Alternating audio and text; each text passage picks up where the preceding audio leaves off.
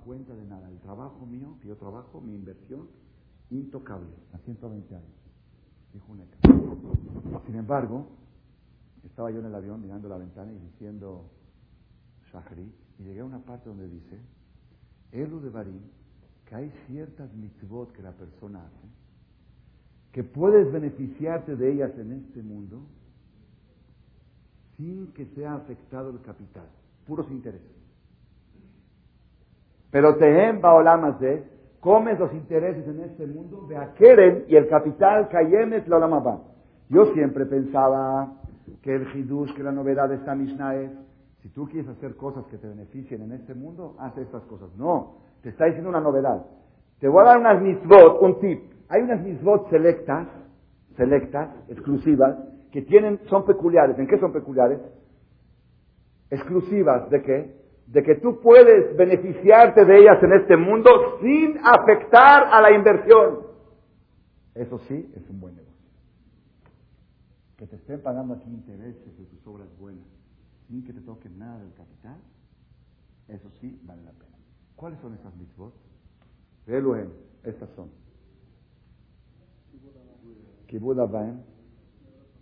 respeto al padre y a la madre. Gemilut Hasadim, hacer favores al prójimo. Ahnasat Orhim, recibir huéspedes. Orhim no quiere decir invitar a un amigo a cenar en Shabbat. Oreach quiere decir, la traducción literal de la palabra oreach es un transeúnte. Es decir, gente que está de paso, que no tiene dónde comer y tú lo invitas, y eso puede ser incluso gente de dinero. Están hospedados en el hotel presidente, ¿dónde van a comer en Shabbat? Ahí no hay cosas. Entonces, hoy estás aquí de viaje, te invito a mi casa. Eso es un oreach.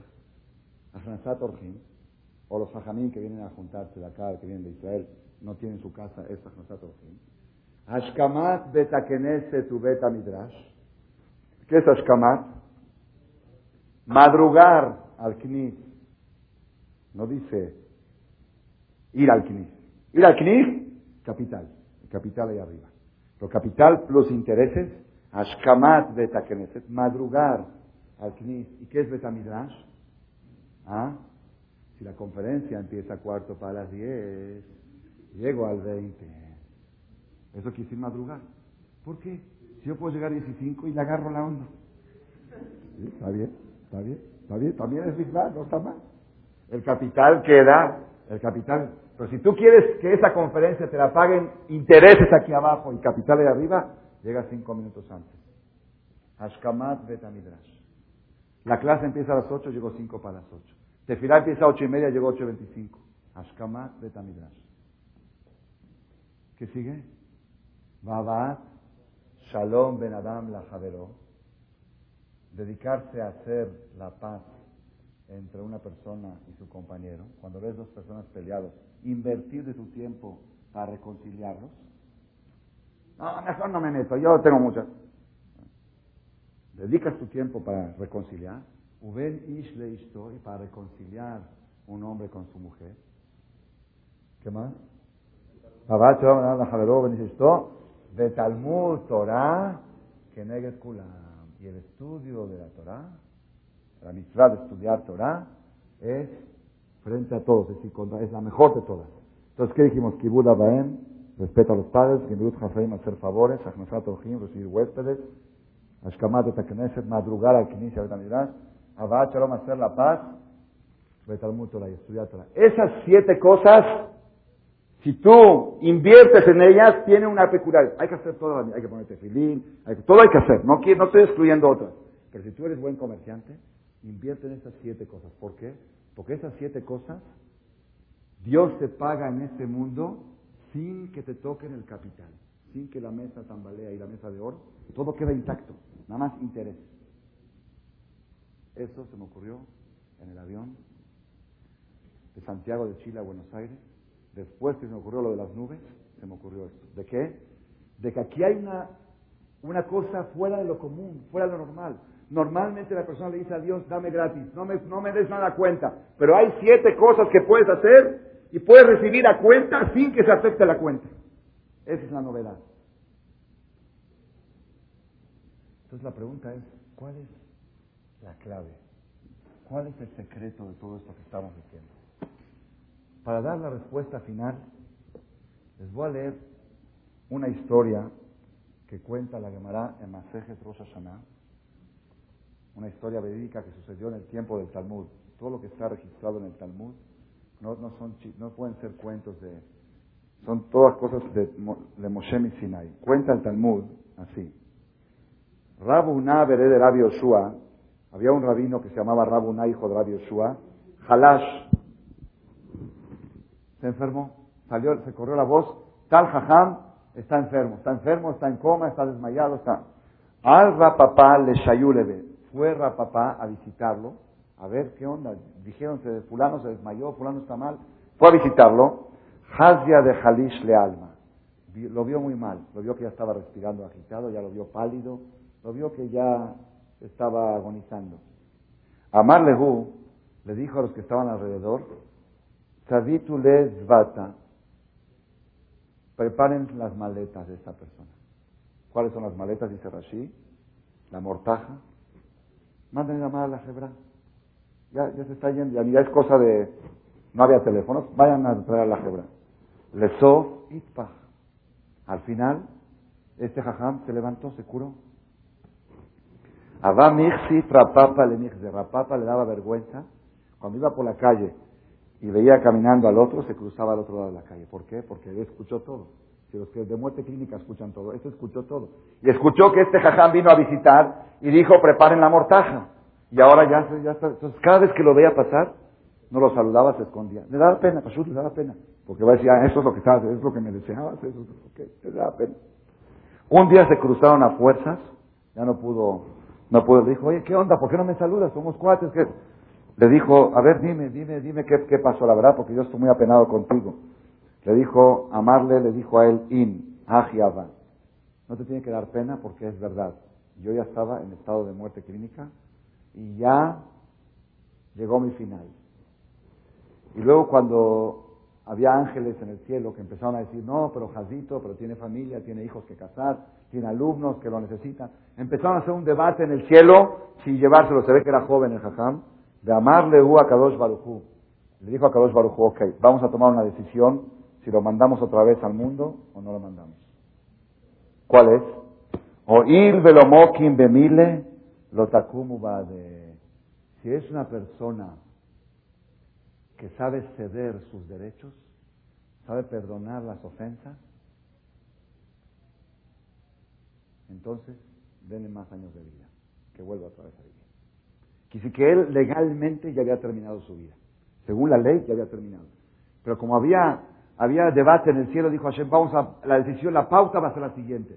Si es una persona que lo omed al advarim shelo, que no exige sus derechos, que aunque tenga derecho de protestar, que aunque tenga el derecho de quejarse, a veces viene gente conmigo y me dice, jajam, si mi suegra me hizo tal y tal y tal cosa, ¿es correcto que yo ya no vaya a su casa? ¿Tengo el derecho a yo no pisar su casa? Digo, la verdad, sí tienes derecho. A veces cuando es muy grave el caso, sí tienes derecho. Pero, pobre de aquella persona que acostumbra a ejercer sus derechos. ¿Por qué?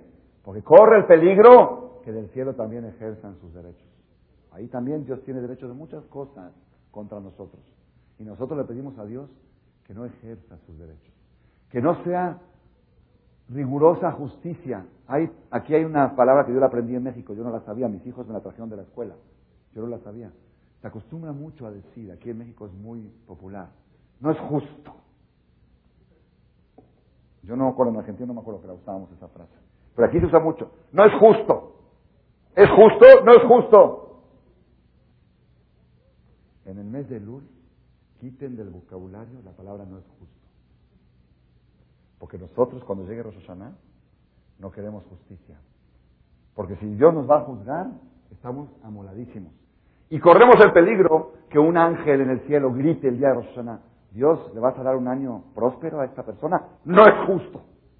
Porque mira lo que hizo, no es justo. Entonces hay que quitar esa palabra del vocabulario. ¿Cuál es el mensaje principal de esta conferencia, de esta charla? Les voy a decir una palabra que escuché de mi mamá Shetijié hace muchos años Y creo que esa palabra ha sido orientación para toda mi vida. Me dijo mi mamá un día así, dice Saúl, la persona puede vivir toda la vida con puro tortillas y frijoles, toda la vida. ¿Puede? Si una persona come desayuno, comida y cena tortillas y frijoles, ¿puede sobrevivir? ¿Sí? ¿Sí o no? Sí. Suficiente. Para sobrevivir, ¿la prueba cuál es? Decenas de millones de giros que viven así. ¿Es verdad o no? Entonces sí puede sobrevivir. Más allá. Están fornidos y fuertes, ¿verdad o no? Sin embargo, cuando llega Rosh y tú le dices, Boreolam, Parnasato va, ten mazón, por favor, danos Parnasá, danos sustento, danos alimentos. ¿Qué le pides? ¿Tortillas y frijoles? ¿Qué le pides? Ah. Pollo, carne, queso, leche, sushi, este, gaucho kosher, este, aladinos. Eso es Parnasatová. ¿No? Parnasatová para tacos y para tortillas. ¿Puede Dios decir, sabes qué? ¿Qué quieres? ¿Que te dé alimentos? Ok, ahí va un cheque. Lo mínimo del gasto que necesitas para, para alimentarte. No, eso no pedimos. Una persona puede vivir toda una vida sin salir de vacaciones. Puede vivir toda una vida sin conocer París y sin conocer el crucero. ¿Puede o no puede? Yo nunca en mi vida he conocido un crucero y no estoy traumado. Por, ahora no estoy traumado. Ya se me antoja, pero traumado no estoy. Dice, quiere decir que uno puede vivir una vida sin haber visto ningún crucero. Nuestros abuelos lo hicieron y no les ha pasado nada. ¿Ok? Sin embargo, cuando llega Rosh Hashanah, tú le dices Hashem, Hashem, dame para vacaciones. ¿Qué le pides vacaciones? ¿A Cuernavaca? Cuernavaca es cada fin de semana. Vacaciones son vacaciones. Entonces, ¿qué quiere decir? La persona cuando le pide a Hashem, la persona puede vivir, yo esa es una pregunta, una mujer puede vivir con el mismo vestido, el mismo vestido, usarlo durante tres años en Shabbat, se muere. Eso se va, eso, se va al hospital. Pues no, no, no, no es así. Yo conozco amigos míos en la Yeshiva en Israel que estrenan un traje cada tres años, las esposas un vestido cada Roshaná, si es que el marido puede comprarle. Y menos que los veo muy felices. Los veo felices. No veo. Sin embargo, cuando uno llega a Roshaná y dice, Hashem, dame ropa para vestir. ¿Qué le pides? ¿Un traje por año? ¿Un vestido por año? ¡Shopping! ¡Shopping! Con tarjeta dorada. Y ponle a mi marido en su corazón que me la dé libre, que me la libere totalmente. Entonces, ¿qué quiere decir? ¿Qué quiere decir? Quiere decir que la persona cuando le pide a Dios parnasá, alimento, vacaciones o ropa, no le pide lo mínimo. No le pide lo mínimo, le pide cien veces más de lo mínimo. ¿Y por qué cuando tú le vas a ofrecer a Dios tus servicios, dices, a ver, dime lo mínimo, ¿eh? ¿Es coche o no es coche? No, quiero jumbroso. No, dime exacto, exacto. Ahí, ahí eres muy estricto, ahí es exacto. ¿Ok? si tú quieres que Dios te dé más de lo mínimo, también tú tienes que responder con más de lo mismo. Si tú vas con lo justo, pues Dios también va a ir contigo con lo justo. Es lo que dice la Torah. Dios no tiene favoritismo, no reconoce cara. No lleva sobornos de mitzvot. Dios no lleva sobornos de mitzvot. No lo puedes sobornar con obras buenas. Pero hay algo que lo puedes sobornar. ¿Con qué? Cuando haces algo más de lo que estás obligado a hacer. Ahí comes los frutos en este mundo y el capital queda intacto en el otro mundo. ¿Por qué? Porque Gemilut Hasadim, hacer favores, no estás obligado. Es obligación hacer favores. Es una virtud, pero no es una obligación. Es que yo tengo mis asuntos, como dicen aquí en México, cada quien que se baste con sus uñas, cada quien tiene sus broncas, cada quien... Yo apenas alcanzo a cubrir los míos, voy a empezar a pensar en ayudar al prójimo. No está. ¿Y la persona que no hace favores comete algún pecado? No. Lo mío es mío, lo tuyo es tuyo, yo, respeto, yo no toco nada. ¿Está bien? ¿Está muy bien? Pues Dios te va a medir con la misma medida. Lo mío es mío, lo tuyo es tuyo. Lo que tienes para comer, tortillas, frijoles, ahí te doy un traje por año, lo mínimo, lo mínimo que necesitas, como, como le da el divorciado a su divorciada, mantenimiento mínimo según el juez, dos mil pesos semanales. Sí, ahí está, eso alcanza. ¿Quién puede vivir con dos mil pesos semanales? Pero así dijo el juez. Pues, sí, tortillas y frijoles alcanza. Pidiendo lo mínimo. Si tú ofreces lo mínimo, no puedes pedir a Dios más de lo mínimo. Pues tú ofreces Gemilut Hasadim, Ajnasat Orjim, ¿estás obligado a traer huéspedes a tu casa? ¿No estás obligado? Ashkamat Betakeneset, ¿estás obligado a llegar a la conferencia cinco minutos antes o a la tefilá? Yo llego a horario. ¿A qué hora se empieza? Shahri. Ocho y media, ocho. Muy bien. ¿Está bien? ¿Soldado? Muy bien. Los soldados, bien. Pero tú llegas cinco minutos antes y te sientas, de qué bonito es estar en la casa de Hashem. Qué bonito es decir, esperar que, que empiece la clase, esperar que empiece la tefilá. Eso no estás obligado a hacerlo. Cuando haces algo más de lo obligado, ahí puedes motivar a Dios a que haga cosas más de la justicia. Eso es Isa Hashem Panabeleja. Y es lo que dice la Gemara. ¿Cómo puedo yo no favorecer la justicia al pueblo de Israel? Yo les dije a ellos, de Ajaltá, de Sabata, te tienes que llenar y luego verás Y ellos comen 30 gramos y ya te echan toda esa conferencia de Birkat Amazon. Entonces ellos están demostrando que ellos no son exactos, no son lo mismo. Igual este jajam. Este jajam tenía que morir. Ya, según la justicia, lo justo es que ya llegó su tiempo de morir.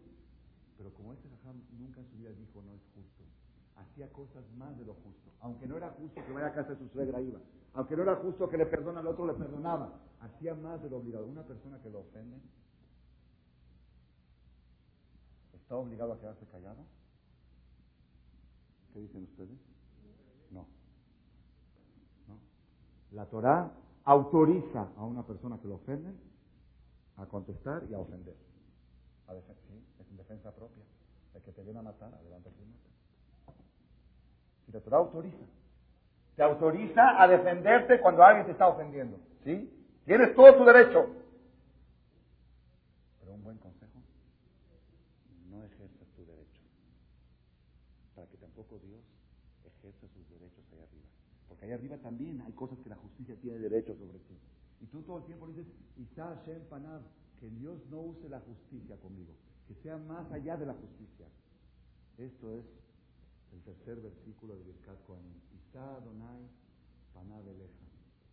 La Gemara dice, para terminar la idea, en Masejet Shabbat, Lo Harba Jerusalén no se destruyó el Bet sino porque la gente, Midu Dinehem al Din Torah porque ellos juzgaban con Din Torah. Cada problema que tenían con su compañero, vamos a Din Torah. ¿Qué es Din Torah? Vamos al juicio de, los, al tribunal rabínico. Pregunta la mamá, ¿y qué tiene? ¿Está muy bien eso? ¿Qué quieres que vayan al tribunal de, Diógenes? ¿Al tribunal de quién quieren que vayan? ¿Al tribunal de Din Torah? Dice, no. El pecado grave de ellos, ¿cuál era? Que exigían siempre justicia. Ya tienes un problema. Hay un dicho que dice, más vale un mal arreglo con un buen pleito. Tienes un problema, trata de resolverlo entre tú y él. Ya, si son cosas muy graves y ya trataron de resolver, pero no, ellos, cada problemita, vamos a Víctora, vamos a juicio. Entonces, ¿qué quiere decir? Por eso se destruyó Jerusalén, por eso no se destruyó Jerusalén.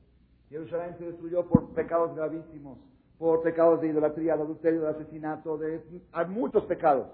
Pero si ellos hubieran ido más allá de la justicia, Dios hubiera conducido con ellos también más allá de la justicia. Pero como ellos eran muy justos, muy exactos en la justicia, Dios fue también muy exacto con ellos en la justicia. Quiere decir que nosotros ahora, en este mes de Lul, me preguntan a veces los hombres, Jajam, ¿Selijot es obligatorio o es una cosa extra? Así es, es, es Jobá venía a Selijot, así como, como rezar con Miñán, ¿sí? o es extra? ¿Qué les digo yo? extra no lo hago. Pues corres el peligro que en Roshaná tampoco Dios te dé extra. Diga, te doy lo mismo. Y nosotros todo el tiempo pedimos extras. Pedimos extras. Si pides extras, trabaja horas extras. Vente a hijo. Pero para mí es muy porque es muy temprano. Yo no conozco el reloj a esas horas. Así me dijo una persona. Yo no conozco las manecillas del reloj a las 6 de la mañana. Lo máximo que las conozco son los reventones a las 4, cuando ya acabó. Pero 6 de la mañana no lo conozco. 6 y media tampoco. 7 tampoco. Tienes un niñán el más tarde de la República. Marcela 23, 7.40 de la mañana. 6 hijos. 7.40 se dijo. Le dije a una persona, vente, se dijo 7.40. Dice, no, pero yo leí un libro que se dejó tiene que ser antes del amanecer. Y aquí, 7.40, te dije, antes del amanecer de cada quien. Cada quien tiene su amanecer. Si amanecer normal es 8.30, ahora para ti 7.40 es una hora antes del amanecer. Entonces cada quien, y es verdad, ¿por qué? Por lo que estamos diciendo ahora. Ashkamar de porque estás yendo un kilómetro extra, estás yendo una milla extra, estás haciendo algo más de lo obligado, más de lo habitual. Eso es lo que te va a dar a ti, que cuando llegue el día de Rosh Hashanah, a Kadosh Baruj está Shem Panabeleja. Te va a reconocer la cara, va a decir, este, la verdad yo normal en la justicia no reconozco cara, pero este que hizo tantos extras, merece que yo también le haga algo extra, que todos tengamos de Hashem, que si va de Hatimato va. Amén. Me están diciendo aquí, no entiendo bien el mensaje, pero dicen así, Rabbi Shelomot Awil, el rabino de la comunidad de David, autorizó ayuno mañana todo el día para refugiar Shelemá de David Jaim Ben Elvira. ¿Pero quién se autorizó? ¿Autorizó o, solicitó? Es lo que no entiendo. No, no un ayuno no necesita autorización. El que quiere puede ayunar cuando quiere. Por eso no entendí bien si lo están solicitando o lo están autorizando.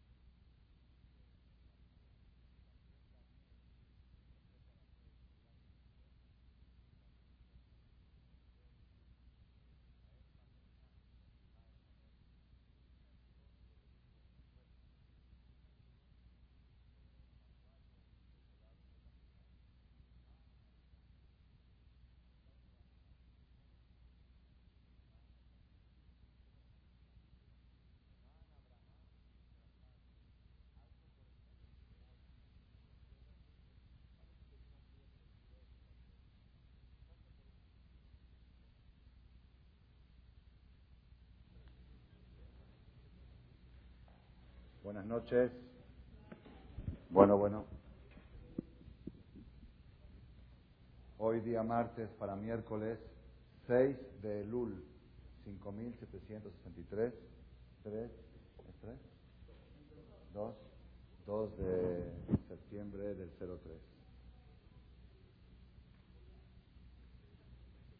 En la clase de hoy, Besat Hashem con la ayuda de Dios, voy a decir algo nuevo que no está grabado en ninguno de los 670 cassettes. Y primera vez que se dice en público Blatishvili, Abdil, como en el cine hay estrenos. Ok. Es estreno. Pero vamos a seguir la secuencia. Lo que voy a decir ahora, Besrat Hashem, es una cosa nueva que Hashem me iluminó y me inspiró vuelo México-Buenos Aires el día 23 de A de 5763. Hace dos semanas cuando dejé un seminario, en el avión uno ve la ventana y no, no tenía mucha cabeza para leer libros, estaba cansado, me puse a pensar y Hashem me inspiró estas ideas que vamos a desarrollar durante la charla de hoy. Pero primero, como introducción, si ustedes se acuerdan, estamos llevando una serie de conferencias ¿De qué tema? Interpretando el Birkat Koanim, la bendición más grande que tiene el pueblo de Israel después de la destrucción del templo de Betamigdash, es Hashem el único servicio de los Koanim que quedó vigente aún después de la destrucción del Betamigdash. Y tenemos ya varias semanas, como seis o siete semanas, explicando qué es Yivarejeja, qué es Beishmereja, qué es Yaer, qué es Vijuneka. Dimos tres explicaciones de Vijuneka. Y hoy ya llegamos al último versículo de Birkat Koanim, que es Isa Adonai Panav Eleja Veyasem Leja Shalom. Que alce Hashem su rostro hacia ti y que te ponga a ti paz. Es la última bendición de Birkat Kohanim. Vamos a iniciar la charla con la pregunta, ¿qué significa Isa Hashem Panav? Que alce Hashem su rostro. La, segunda parte que dice Yaer Hashem, que ilumine Hashem su rostro, ya entendemos, que Hashem ilumine, dimos dos explicaciones. O que Hashem te demuestre cara sonriente, Yaer Hashem, que te reciba bien. O Yaer que te ilumine, que te irradie la luz divina a ti, eso es Yaer Hashem Panav, eso está bien. ¿Qué significa Isa Hashem Panav Eleja? Que Hashem alce su rostro hacia ti. ¿Qué es alce? ¿Que Hashem haga así o qué, qué es Isa Hashem Panav Eleja? ¿Qué es este concepto? ¿Cómo? Elevación. ¿Elevación de qué? Que eleve quién a quién. Luz es hacia él. Eso ya dijimos en Yaer. Elevar. ¿Elevar qué? Su cara. ¿Cómo va a elevar su cara? ¿Quién está más alto, él o nosotros? Nosotros alzamos nuestra cara a él. Él no puede elevar su cara hacia nosotros. Entonces, ¿qué quiere decir Isa Hashem? Que alce Dios su rostro hacia nosotros. Sino esto, este concepto, eh, en la Biblia, en la Torah, el concepto alzar la cara, Mesiut Panim, es un concepto totalmente diferente al que, al que podemos interpretar literalmente, que es levantar la cara. Alzar la cara, dice la perashá que leímos la semana pasada, donde habla de jueces, shofetim shoterim, jueces y policías del sistema jurídico, legislativo y judicial del pueblo de Israel, shofetim shoterim, dice la Torah una advertencia muy dura hacia los jueces, dice, lo takiru panim, Bamishpat. No se puede, lotakir panim, no se puede reconocer caras en la justicia. ¿Qué quiere decir? Cuando vienen dos personas, dos litigantes ante el juez, no puede decir, este me cae bien, yo creo que es el inocente y el otro es el culpable. No puedes mirar las caras a la hora del juicio. En el juicio, lotakiru panim, Lotizapanim.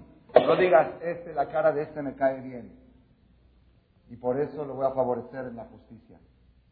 Este es de familia sangre azul. Este es de esta comunidad. No se puede. Cuando llega la justicia, tienes que analizar el juicio según la ley, independientemente de la cara del que viene a la justicia. Lotakiru panim ¿Ok? Ahora, Continuando con esta idea, hay una parte en la Torah que dice, en esto, esto que dije ahora, Panim, está en Deuteronomio 16, versículo 19. Hay otra parte que dice en la Torah, en Devarim, Devarim Yud, Deuteronomio 10, versículo 16. Dice así. Berashat Ekel. Umaltem et orlat levavchem. Ustedes deben de circuncidar, ¿saben qué es milá? Nalten, brit milá, hacer circuncisión. El prepucio de vuestros corazones. Esta es la única mitzvah de milá que es pareja para hombres y mujeres. Umalten et orlat levalgem. Cortarán, circuncidarán el tapón que tienen en el corazón. Así como hay un tapón en el miembro sexual masculino que es mitzvah de cortarlo, eso se llama orla, orla es un tapón, tienen que ustedes descubrir y cortar y circuncidar el prepucio que, que que está alrededor del corazón, que cubre el corazón y no deja penetrar los conceptos sanos y verdaderos. Esa capa de ozono que está alrededor de nuestro corazón que es producto y resultado de toda la información contaminada que nos informa el Satán y el Yetzrara, a través de las novelas, las que no hay que verlas, la gente dice novelas y las ve, a través de las propagandas, a través de la pornografía, que no hay que grafiar y la grafiar, a través de toda esa mugre se, se crea un tapón en el corazón de la persona. Y ese tapón no permite que los conceptos verdaderos penetren. Dice la Torah, una mitzvah, hay que hacer tur. ¿Saben qué es tur? Hay que hacer brit milá. Hay que hacer circuncisión. Umaltem et orlat levavchem. Circuncidarán el prepucio de vuestro corazón. Veorpechem lo takshu or. Y no sean orpejemes vuestra cerviz, vuestra nuca, lo takshu, no sean duros de cerviz, no sean tercos, como el pueblo de Israel es acusado en la Biblia varias veces, am keshores, tú eres un pueblo terco. Dejen de ser tercos y quiten esa... Ustedes saben que estamos ahora nosotros en el mes de Elul, y el mes de Elul, el mes de Elul, tiene varias, este, el acróstico de la palabra Elul tiene varias interpretaciones. Una de las interpretaciones es Anile Dodi, la famosa Anile Dodi, Bedodili, yo para mi querido y mi querido para mí. Otra de los acrósticos del mes de Elul es, dice el Pasuk, Umal Hashem Eloqueja et levabeja de et levav zareja. Y Dios te va a ayudar a circuncidar a tu corazón y al corazón de tu descendiente, de su descendencia. Et levabeja de et levav es Elul. A tu corazón y al corazón de tus hijos, Rashet Tebot, el acróstico es Elul. Quiere decir que el mes que estamos ahora es un mes apropiado para que la persona pueda circuncidar su corazón y quitar ese tapón que no permite que la información positiva penetre. Y la Torah te dice es mitzvah, umaltem et orlat evavchem, veorpechem lo No sean tercos como lo han sido hasta ahora. ¿Por qué razón? Dice Moshe, escuchen esto. Que Hashem Eloquejem, porque Dios es Dios de ustedes, Hu Eloheja Elohim, es el Dios de los dioses. ¿Qué quiere decir Dios de los dioses? Todos los poderes que hay en el cielo, las estrellas, las cocinas zodiacales, Dios es el por encima de todo eso. Vadonie Adonim, y es el amo de los amos, el patrón de los patrones, el señor de los señores. A él, todopoderoso, a Gadol, grande, Gibor, fuerte, de Anorá y formidable. Asher, lo fanim velo shohan, que él no reconoce caras, lo fanim, no reconoce caras. ¿A qué le suena esto? A lo que dijimos antes, lo takiru fanim, así como él ordenó en la no reconocerás caras en la justicia, tampoco Dios no reconoce caras. Y si una persona viene y dice, yo, yo sé que soy muy pecador, yo sé que soy muy atropellador, soy muy chismoso, yo sé que estoy mal, pero cuando llega Roshaná, yo le pongo una carita bonita a Dios y le digo, soy de tal familia, pertenezco a la comunidad, y con eso la paso. Lo paso el día del juicio, cuidadito, Dios lo panim, Él no reconoce caras, al pan pan y al vino vino, rasha rasha, tadik tadik, bueno bueno, malo malo, con Él no hay caras. Lo panim. Eloikach shohad. Tampoco él lleva soborno. Dios es un juez que no lo puede sobornar. ¿Cómo vas a sobornar a Dios? ¿Cómo puedes pensar que alguien puede sobornar a Dios? Esto lo que vamos a decir ahora es algo tremendo que está escrito en el Talmud, interpretación de la Biblia. ¿Qué significa? Tienes que saber que Dios no acepta sobornos si aceptaría, ¿hay forma de sobornarlo? ¿Qué le vas a dar? ¿Lana? ¿Él necesita lana? ¿Qué quiere decir que no lleva shohad? Dice el Talmud algo impresionante. Lo shohad mitzvot. Dios no acepta sobornos de mitzvot. ¿Qué quiere decir? En la noche te fuiste al reventón, cometiste faltas, contra la sociedad, contra tu familia y contra la comunidad. Y luego te duele el corazón y dices, oye, esto, lo otro, mañana me pongo el tefilín. A Dios no acepta sobornos, ni siquiera sobornos de mitzvot. ¿Qué quiere decir? Con Dios no se maneja la cuenta con deudas, cuentas por cobrar y cuentas por pagar, que no, no es así. La persona tiene que ser juzgado por todas las faltas que cometió. Y las mitzvot que la persona hace no compensan. Por ejemplo, si una persona dice, bueno, yo hice 90 pecados y 91 obras buenas.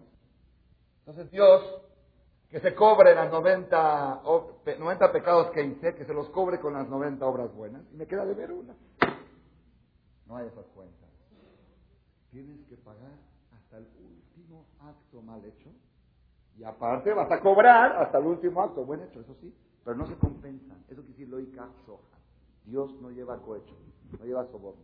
En la justicia, así como Hashem ordenó al pueblo de Israel, a los jueces, no reconocerán caras y no tomarán cohecho, también él mismo en la justicia que va a ser en Rosh Hashanah, el día del juicio, lo panim, él no reconoce caras, velo y y tampoco lleva soborno. No puedes hacer cuentas con él, te debo y me debes, nos ponemos a mano, no. Primero pagas todo lo que hiciste mal y después yo te pago todo lo que hiciste bien. Pero no se, no se, compensan las cuentas. Eso quiere decir lo y Entonces, esto, esto nos está metiendo en un problema. Porque nosotros, sinceramente, ahora que estamos en los días de Selijot, que es preparación para el día del juicio, para el Rosh Hashanah, dentro de nuestro corazón se esconde una idea de que Diosito es bueno, Diosito, yo soy su hijo, me quiere, yo lo quiero, es mi cuate, muchos dicen es mi cuate. Y acá se están diciendo que en la justicia, en los tribunales, no hay cuates. Y el día de Rosana es día de juicio. Y ahí no hay cuates. Entonces, viene el Talmud y dice una pregunta. La tercera bendición de los Koanim. Isa Adonai Panabeleja. ¿Qué quiere decir Isa Hashem Panabeleja? Que Dios te reconozca tu cara. Que diga, aunque este no merece, aunque este es malvado, pero este me cae bien. Y eso quiere decir Isa Hashem Panab. Que Dios alce tu cara. Que diga, este por la cara que tiene, le voy a dar todo lo bueno. Eso quiere decir Isa Hashem Panabeleja. Pregunta a la Gemara. Hay una contradicción muy fuerte en la Biblia. La Biblia se contradice, la Torá, en una parte del Deuteronomio 10 dice que Dios no lleva soborno y no reconoce caras. Y en la bendición de los Koanim, que nos dicen todas las mañanas, y que el papá le da a sus hijos en la noche después del Kiddush, le dice, Isa, Hashem, deja que Dios reconozca su cara hacia ti. ¿Qué quiere decir? Que te reconozca la cara. ¿Qué quiere decir? Que te dé preferencia en la justicia si Dios no da preferencias en la justicia? Eso es anticonstitucional. Así pregunta el Talmud en Masejet Berajot, primer tratado del Talmud, hoja 20, columna 2, hasta abajo. Que lo quiera ver, que lo vea ahí en la Gemara. Berajot, Kaf, Amud, Bet. ¿Cómo dice la Torá? ¿Cómo los Koanim pueden bendecir al pueblo de Israel? Isa Adonai Paná Beleja, si Akadosh Barujú lo panim, él no reconoce cara. Y acá viene una cosa revolucionaria. Revolucionaria.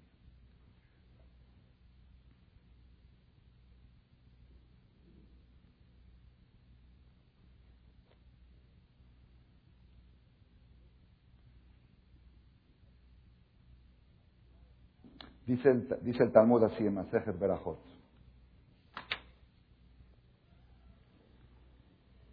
Amru Malachim Lifnea Kadosh Baruchu.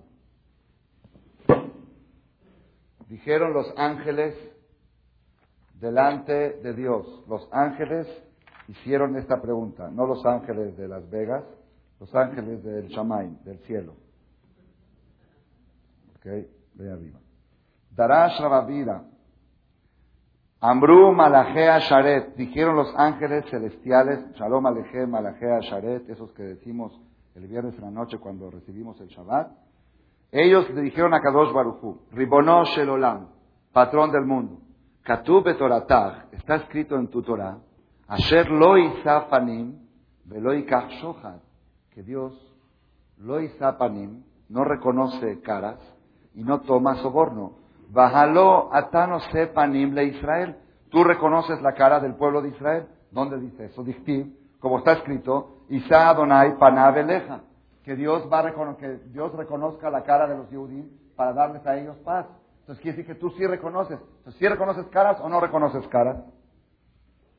Amar Lahem le dijo a Kadosh Baruchu a los ángeles, Veji lo panim le Israel, ¿cómo puedo yo no reconocer caras a los Yehudim, a Israel? No puedo, a fuerzas tengo que reconocer sus caras y favorecerlos en la justicia. ¿Por qué? Shekatabtila en porque yo escribí en la Torah, Beajalta, de Sabata, Hashem lo queja. La persona cuando come pan, comerás, de Sabata, te saciarás, sabeas, sabeas es la persona que está lleno, y después tienes obligación, si comiste y te llenaste, tienes obligación de bendecir Birkat Amazon. ¿Conocen el Birkat Amazon o no lo conocen? Ese que cada vez que nos toca decirlos, nos da fiebre. ¿Ok? Porque es todo toda una conferencia. Birkat Amazon. Esa, eso es, es, mitzvah de decir Birkat Amazon después de comer pan. Pero la Torah dice que cuando tienes que decir Birkat Amazon, cuando comiste y te llenaste. Sin embargo, los Yehudim comen 30 gramos de pan y hacen Birkat Amazon. De Ajaltá, Besabata, ¿dónde está el Besabata? No se llenó, ¿no? Con 30 gramos ya Birkat Amazon. A este pueblo que ellos yo les ordené que solamente cuando están llenos tienen que bendecir. Y ellos con 30 gramos de pan se echan Birkat Amazon. A este pueblo no puedo no favorecerlos en la justicia. Tengo que favorecerlos. Así está escrito en el Talmud. Entonces aquí necesitamos nosotros profundizar un poquito más y entender. Si la justicia dice que Hashem no favorece y no reconoce caras y no recibe soborno de mitzvot, ¿Por qué este soborno sí lo recibe? Esto de que los judíos dicen Birkat Amazon cuando comen 30 gramos de pan, aunque no estén llenos, nada más comieron 30 gramos, ya dicen Birkat. ¿Por qué eso sí? Si a Kadosh Baruj no reconocen la justicia.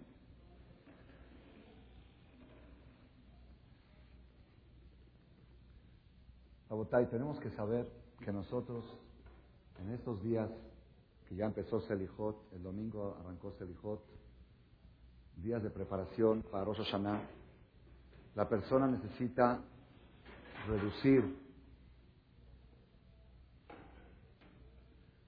reducir actividades seculares y concentrar sus esfuerzos en actividades morales, intelectuales y espirituales. Concentrar sus esfuerzos en preparación, en reflexión y en meditación. ¿Por qué?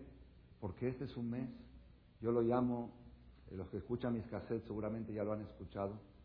Este es el diciembre de los judíos. ¿Qué es diciembre? ¿Ah? Es el mejor mes de los comerciantes. Están esperando. A veces yo hablo con comerciantes que les va mal los negocios. Una vez me platicó un familiar que tiene una tienda que no, no alcanza a pagar ni el alquiler le digo, y bueno, ¿por qué no la cierras? Dice, no, no, ahorita viene diciembre, pago todas mis deudas y me hago de capital para todo el año. Esperan a diciembre como al Mashiach.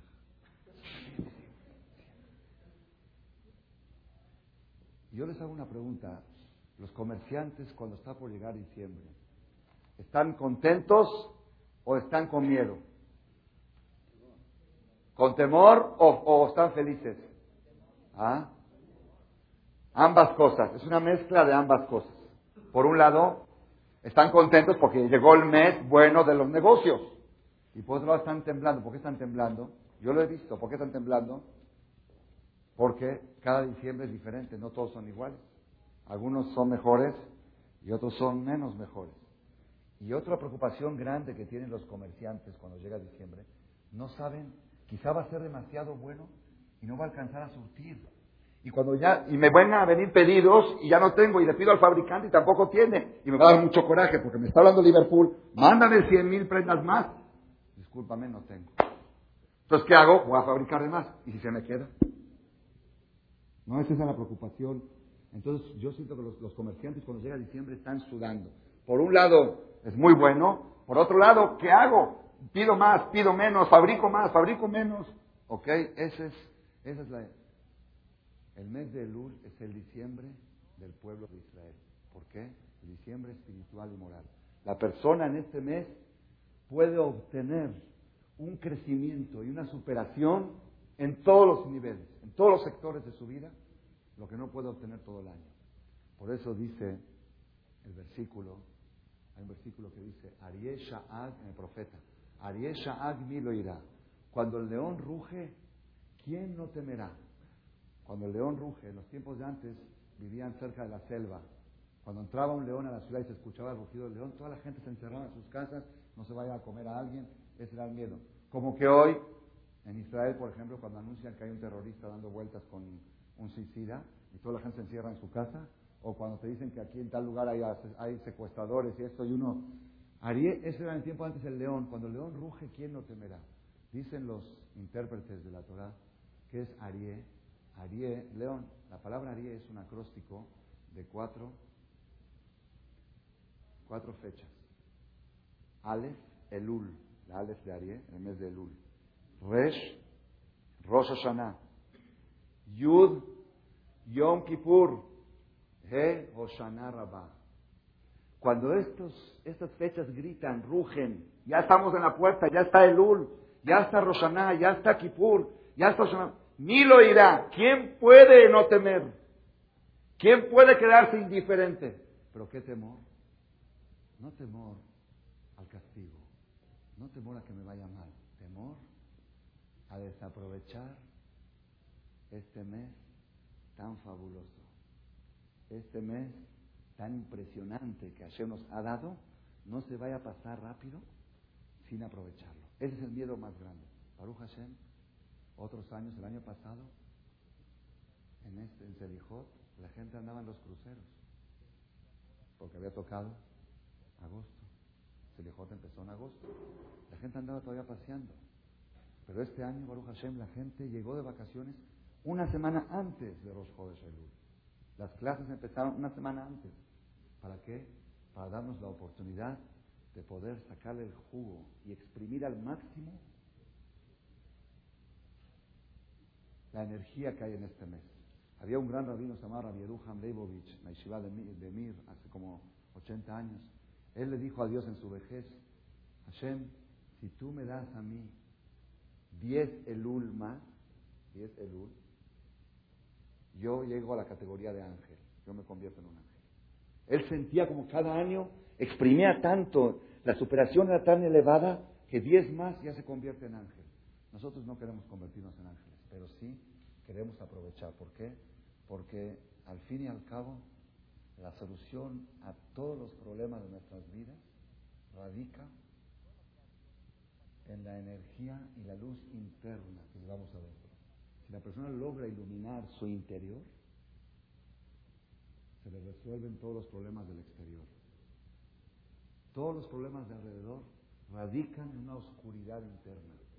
Y esa oscuridad se puede reparar y resolver en el mes de Elul. De David Hashem Ori. Dios es mi luz. Salmo 27. Eso está escrito sobre el mes de Elul. El mes de Elul es el mes para buscar la luz.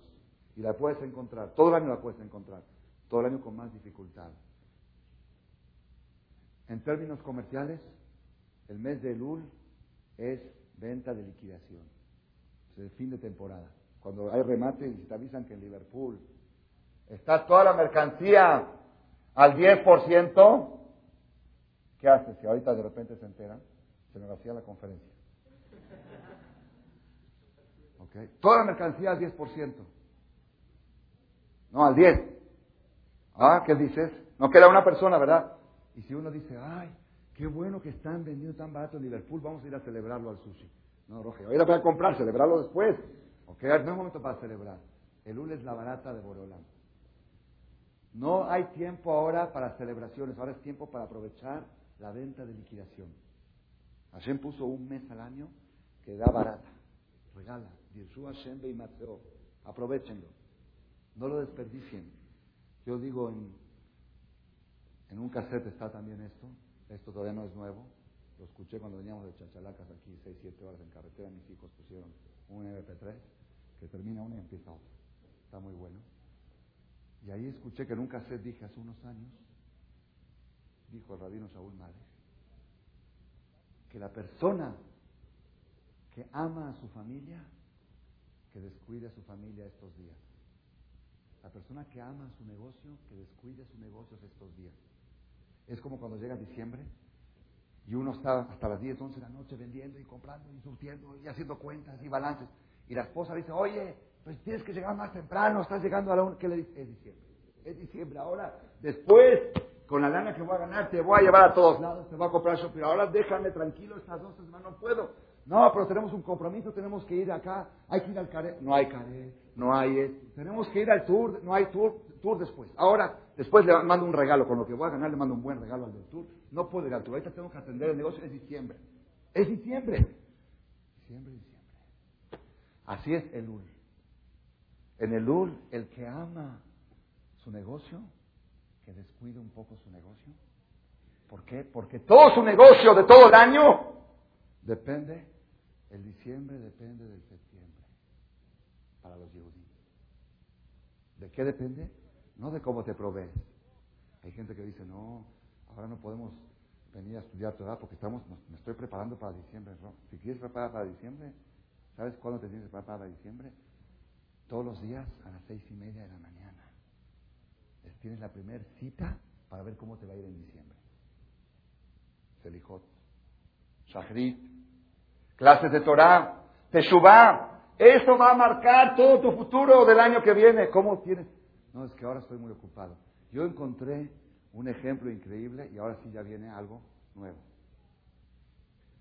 Imagínense ustedes una persona que, por ejemplo, que su negocio principal son camisas, por ejemplo, y él en diciembre va a vender camisas y quiere vender un millón de camisas, un ejemplo, pero tiene un competidor muy fuerte, que ese que también le echa ganas en diciembre y todo su miedo es el competidor este le roba clientes, le quita clientes.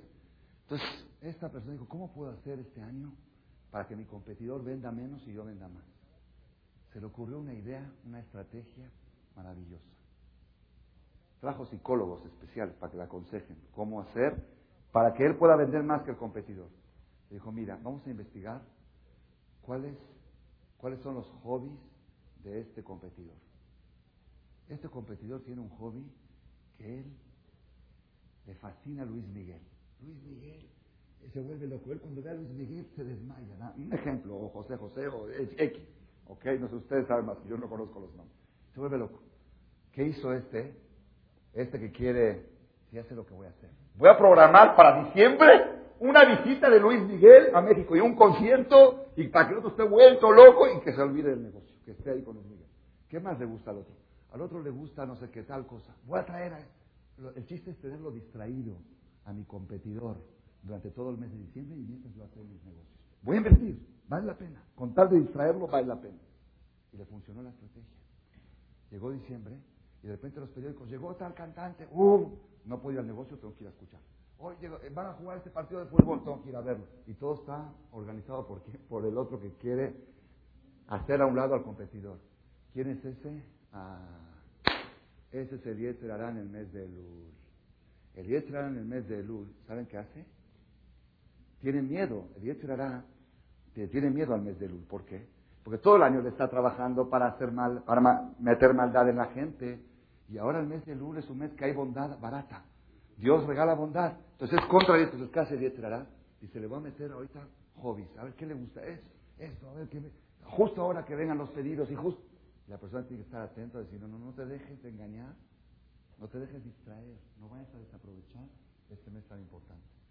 Antes de viajar a Argentina, vi o creo que lo vi ahí mismo en Argentina, en el aeropuerto, ya hay internet por todas partes, me metí a CNN en español, donde veo las noticias para estar actualizado un poco, porque luego la gente se ofende cuando le dicen algo a Jajam y no está actualizado. Y vi algo que me impresionó, me impresionó mucho.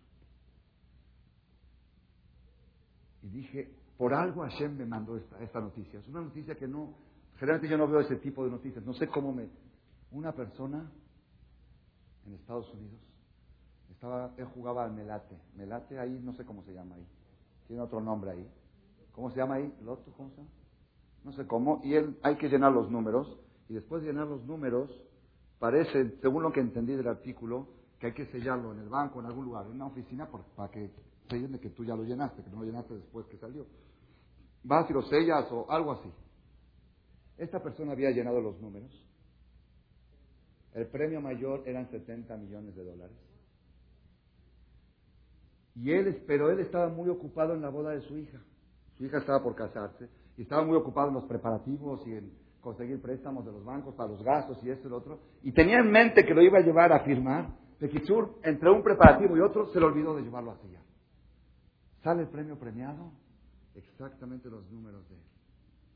El hombre escuchó el número ganador, 70 millones de dólares, se desmayó al momento, le dio un ataque al corazón y está hospitalizado con un infarto. No es para menos. 70 millones de dólares. Y tú le dices, ¿por qué no vas a firmarlo? Porque estoy ocupado en conseguir préstamos para la boda de mi hija. Aquí está la solución. Yo dije, por algo Hashem me mandó esto. ¿Por qué? ¿Cuál es el mensaje para mí? Dije, ese es el Rosh Hashanah. Rosh Hashanah y Kippur es el melate del Yehudi. Y si tú vas, Jotmenu Lejaim, Jotmenu, sellanos en Si tú logras que te sellen el boleto, no, estoy muy ocupado. ¿Por qué? Porque estaba preparando la boda de mi hija que va a ser en diciembre. Justamente por eso. Vete ahora al CNIS. Un mes entero a rezar todo el día para preparar para la boda de tu hija. Porque si te sellan bien el boleto en Kippur, ya tienes todos tus problemas resueltos. No, no puedo ir a Selijot porque estoy muy ocupado con mis problemas. No puedo ir a la clase porque estoy. Ahora, este año no puedo empezar en Teshuvah porque tengo muchas broncas. Pero ya cuando resuelva mis broncas, ahí, Roge, aquí está la solución de tus broncas. Me encantó el ejemplo. Dije, Hashem me lo mandó ahí, en, ahí están en CNN, búsquenlo. De la semana pasada, hace 10 días.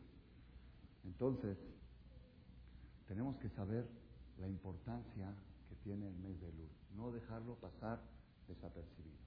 Y nuestra preocupación tiene que ser cómo hacer que nos firmen y que nos sellen el boleto. El boleto del melate que estamos escribiendo, estamos marcando los números. Selijot es un número, Tefirín es otro número, Teshuvah, Kosher. Todos son números del melate. Y queremos cuando llegue Kippur, Hashem diga sellado. Sellado el boleto, ganador. Ganador, ya se resuelven todos los problemas. No te distraigas. Aunque tengas justificativos para distraerte, tienes que saber que hay un Yetzer hará un competidor que te está mandando esos problemas para distraerte. Y no le hagas caso. Dile después.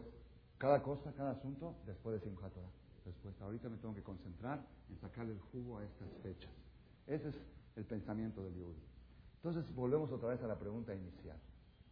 ¿Cómo puedo hacer yo para que Hashem, el día de Rosh Hashanah y de Kippur, en la justicia, reconozca mi cara y me diga, qué guapo estás, adelante, te sello el boleto.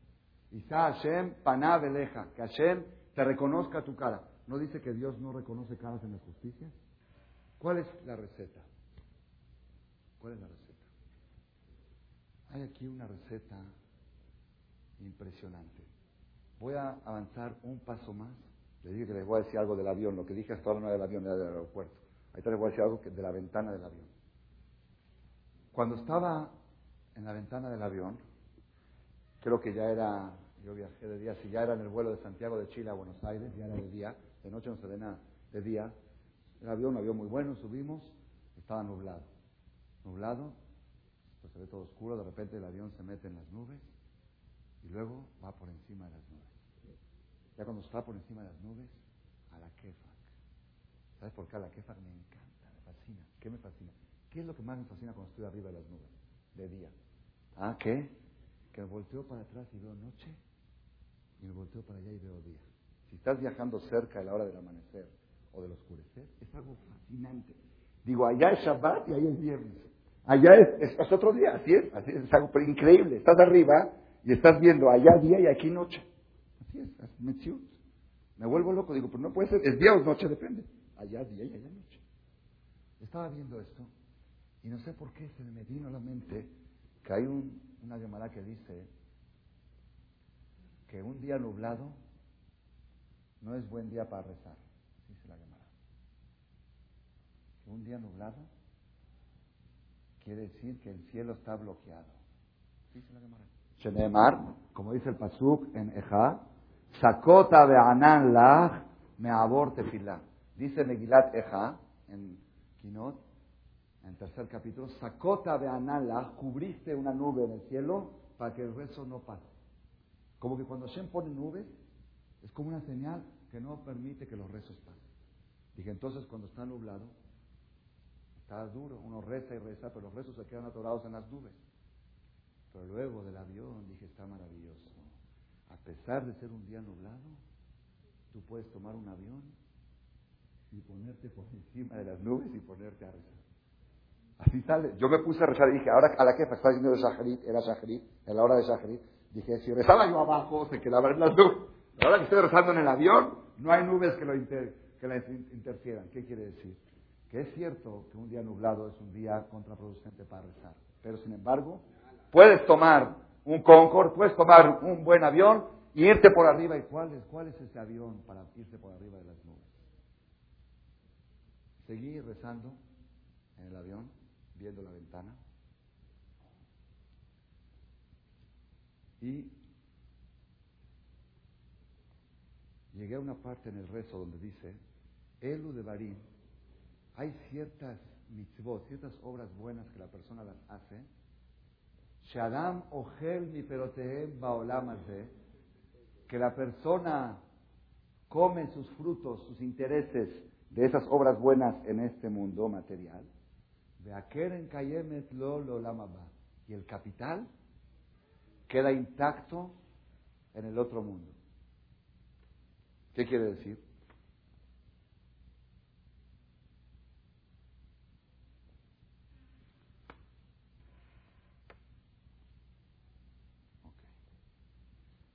¿Qué significa? Normalmente, me acordé de la última conferencia que di antes de subir al avión, el martes último, hablamos de Vijuneca. ¿Qué es Vijuneca? Que Hashem, todas las cosas buenas que te dé, que te las dé gratis. ¿Qué quiere decir gratis? Que no te descuente nada de tus mitzvot. El peor negocio que pueda hacer la persona es que Hashem le pague una apuesta de tefilín en este mundo. Es el peor negocio. El peor. Lo peor que le puede pasar a la persona es que Hashem le vaya recompensando las obras buenas en este mundo. ¿Por qué? Porque ahí pagan en monedas de oro y aquí pagan la misma cantidad pero en centavos. En pesos mexicanos, en centavos mexicanos. Haz de cuenta. Si a ti te toca por un tefilín 100, 100, es el pago de un tefilín de 100. ¿100 qué? Ahí arriba son 100 millones de monedas de oro y aquí abajo son 100 centavos. Y dices, ya viste que bueno, Hashem me pagó el tefilín aquí. No, no, no, no, no. Viejo neca, gratis. Lo que me mandes Dios, no me toques mi inversión. Mi inversión la dejas a 120 años a plazo fijo. No quiero usar mis mitzvot. La Gemara cuenta en Maseje Tani que había un rabino que era muy pobre, muy, muy pobre. Y ya era tan dura la pobreza que un viernes su esposa buscó algo para cocinar para Shabbat y ya no había. No había nada para cocinar para Shabbat. Le dijo la esposa, ¿sabes qué? Ya no puedo aguantar tanta pobreza. Haz algo, tienes que hacer algo. Entonces fue el rabino que hizo. ¿A dónde fue? ¿A Tepito? Fue al Knis. Fue al Knis. Si la esposa le dijo, haz algo, fue al Knis. ¿A dónde vamos? Cuando hay que hacer algo, va al Knis. Va al abre dice, hola, por favor, ya no puedo seguir así. ¿Hasta cuándo va a ser pobre? Ayúdame, échame una mano. Ya no puedo más. Mi esposa me está presionando. No puedo.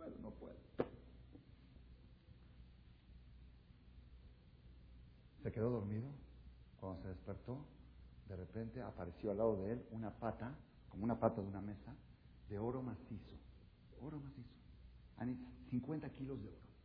Una pata de una mesa de oro. ¿Qué es esto? Sí, me la mandaron una Fue, resolvió el problema ahora sí fue no a Tepito, fue al centro joyero.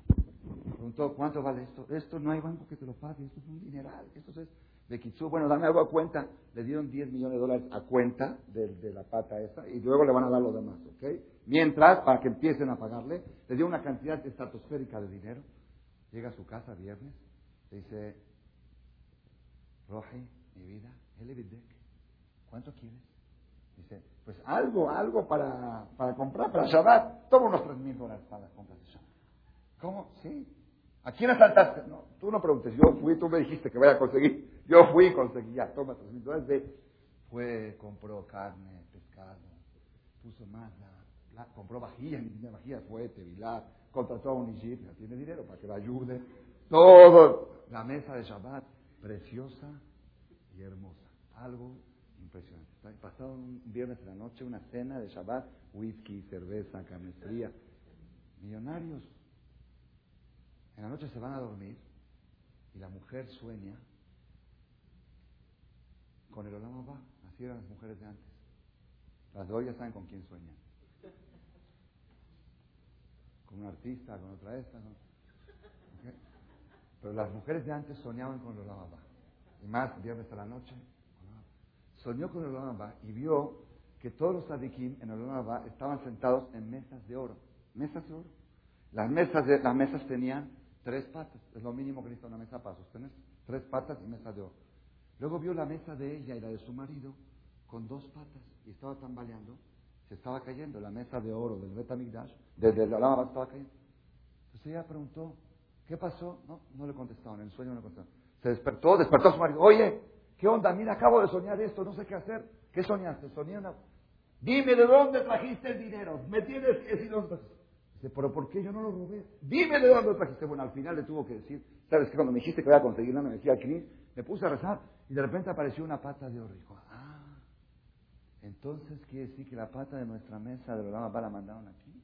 ¡No acepto! ¡No acepto! ¡Devuélvela! ¡Regrésala! ¿Cómo regresa?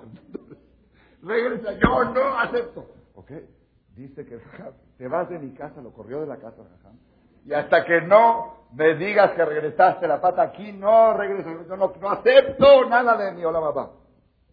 Cuenta la Gemara que el rabino a las 4 o 5 de la mañana del sábado fue aquí, por favor, Borolán, Shalom, bye, ¿qué hago mi matrimonio? Me costó tanto, está peor que antes, estaba, ah, se puso por mujer. Dice la Gemara, así dice, que sucedió un milagro y bajó una mano del chamán y recogió la pata. Y volvió a subir. Y dice la Gemara que es más grande el segundo milagro que el primero. Porque hay una ley que dice que del cielo lo que baja no sube. Ahí mandan, pero no recogen. Y si te mandaron una pata de oro a cuenta de tus mitzvot, y que ahora la vuelvan a recibir de nuevo para volver a reinvertir tu capital a plazo fijo, eso, todo eso nos da a nosotros una imagen. Qué grave es para la persona que le estén pagando aquí en la tierra sus obras buenas. Y hay veces gente por equivocación y por no venir a las conferencias de Marcela y por no escuchar los cassettes, le dicen a Dios, Dios, ya ves que estoy cuidando Shabbat, mándame esto. Ya ves que estoy poniendo tefilín, échame esto. No, no, no, no, no, no, no, no. Eso no se toca. Esa inversión, dijo Neca, yo quiero gratis, es la inversión.